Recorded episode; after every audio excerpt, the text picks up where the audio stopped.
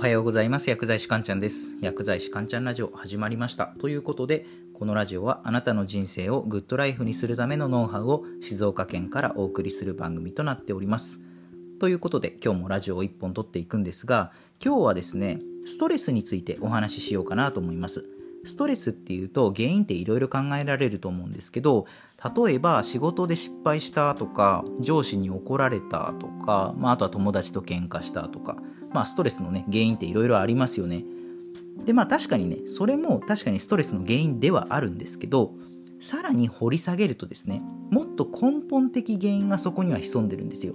そこで今回のテーマはストレスの根本的原因とはというテーマでお話を進めていきます。私たちが生活するストレス社会のそのストレスの根本的原因は何なのか。そしてまたストレスに苦しまないための具体的対策はどうすればいいのかこれについて学んでいきましょうっていうことですね。是非参考にしてストレス社会を力強く生き抜いていきましょうっていうことで早速今日のテーマの結論なんですがストレスの根本的原因それはですね思考のアンバランスです。思考のアンバランス。思考のアンバランスっていうのはですね物の見方や考え方に偏りがある状態のことを言うんですね。例えば仕事でミスをした時にうわなんて自分はバカなんだとかうわ本当俺って失敗ばっかだなとかあどうせ次やってもねまた同じように失敗するんだろうなとかもうこんなめちゃくちゃ大変な仕事ばっか自分に振ってこの会社はほんと最低だよなとかまあ、あの自分を責めるか他人を責めるかっていう違いはあるんですけど一つ問題として言えることがあってそれは目の前の状況に対して何らかのジャッジをすぐに自分で下してしまうっていうことなんですよ。結局そのジャッジって根拠何もないわけなんですよね、まあ、なので仕事でミスをしてああどうせ次もまた自分は失敗するんだろうなっていうその情報自体に根拠は何もないわけじゃないですか。過去にはうまく仕事をこなしていたこともあるし次は成功する可能性だってあるわけなんですよね。でミスを犯してしまったっていうその状況から言えることっていうのはもう一つしかなくて自分は仕事でミスをしたという事実それだけなんですね。なので根拠のない思考に縛られちゃうのってすごいもったいないことなんですよ。大切なのはミスが起きた原因を突き止めてですね再発の防止に努めるっていうのが一番大事になってくるわけなんですよね。つまりまとめると思考のアンバランスっていうのは明確な裏付けもなしに物事を決めつけてかかってそのせいで大きなストレスが発生するっていうそういった現象のことなんですね。で結構ね思考のアンバランスにはいろいろタイプがあって種類的にはもう100を超えるって言われてるんですけどそうですね代表的なものを5つ取り上げると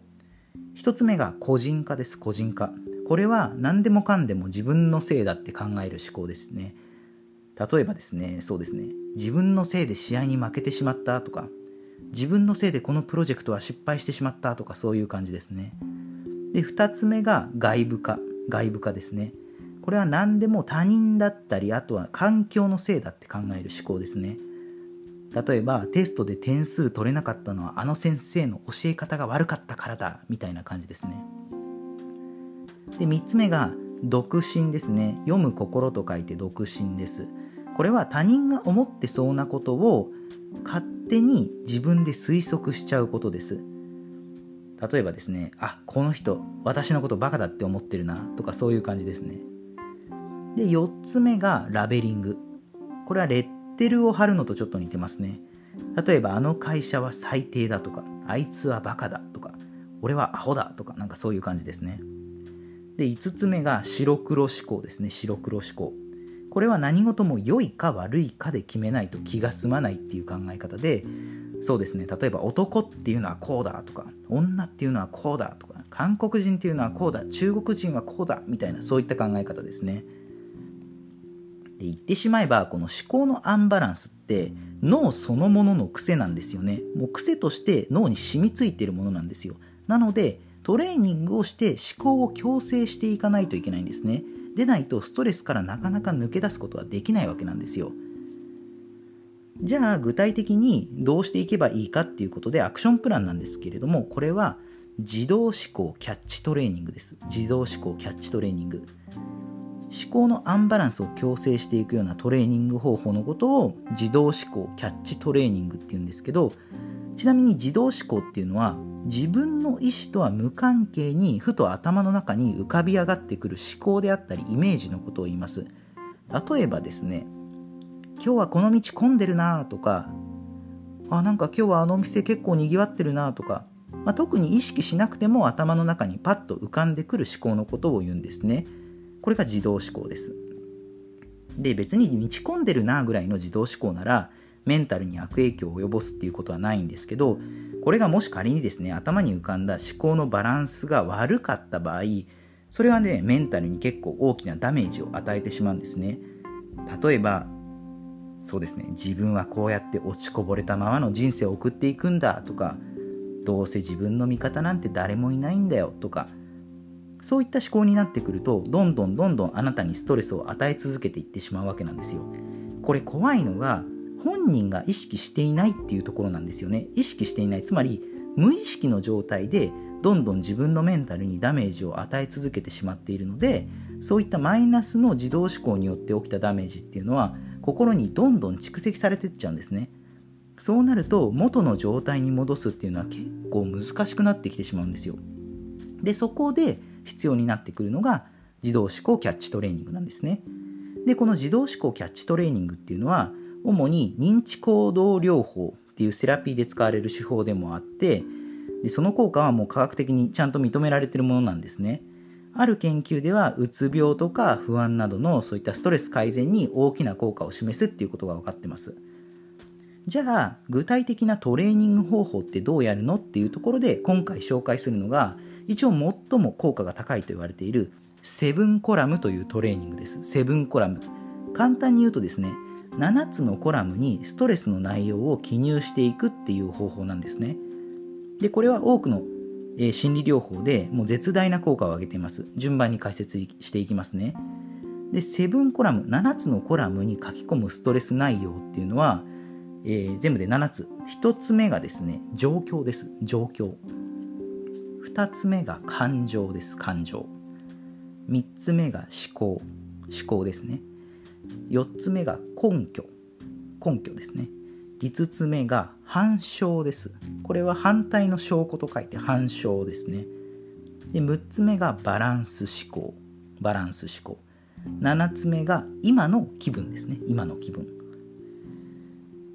じゃあ仕事でプレゼンに失敗したという状況についてこのセブンコラムを当てはめてみたいんですけどまず1つ目の状況ですねこれはえー、自分にストレスを与えた人であったりあと場所時間などを書き込んでいきます。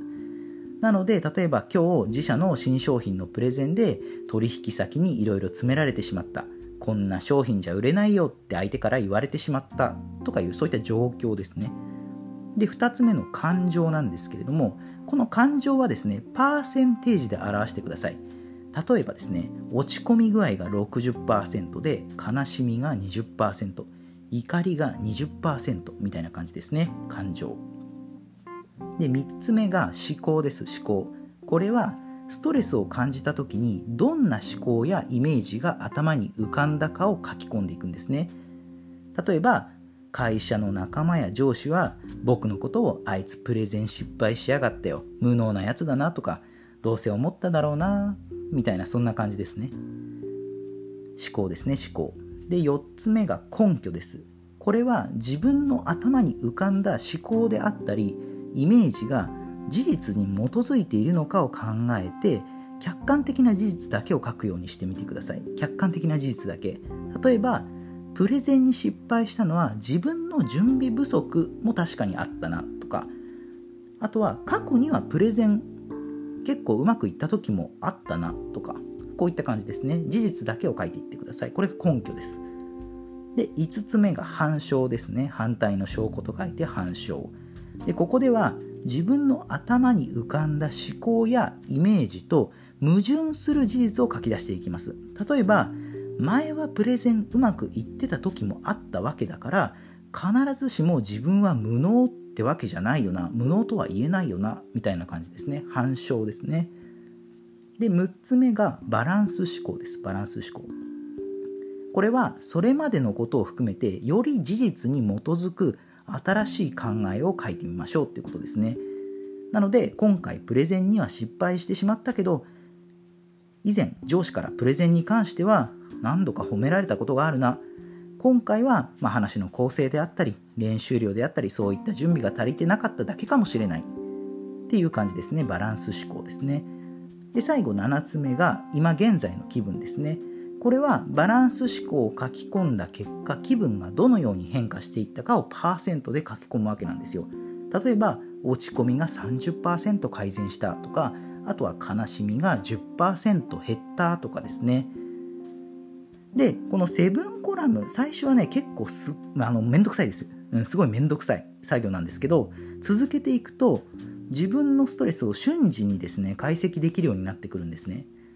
まあ、例えばね上司から怒られた時にああ俺は無能だって思考がまた出てきたな。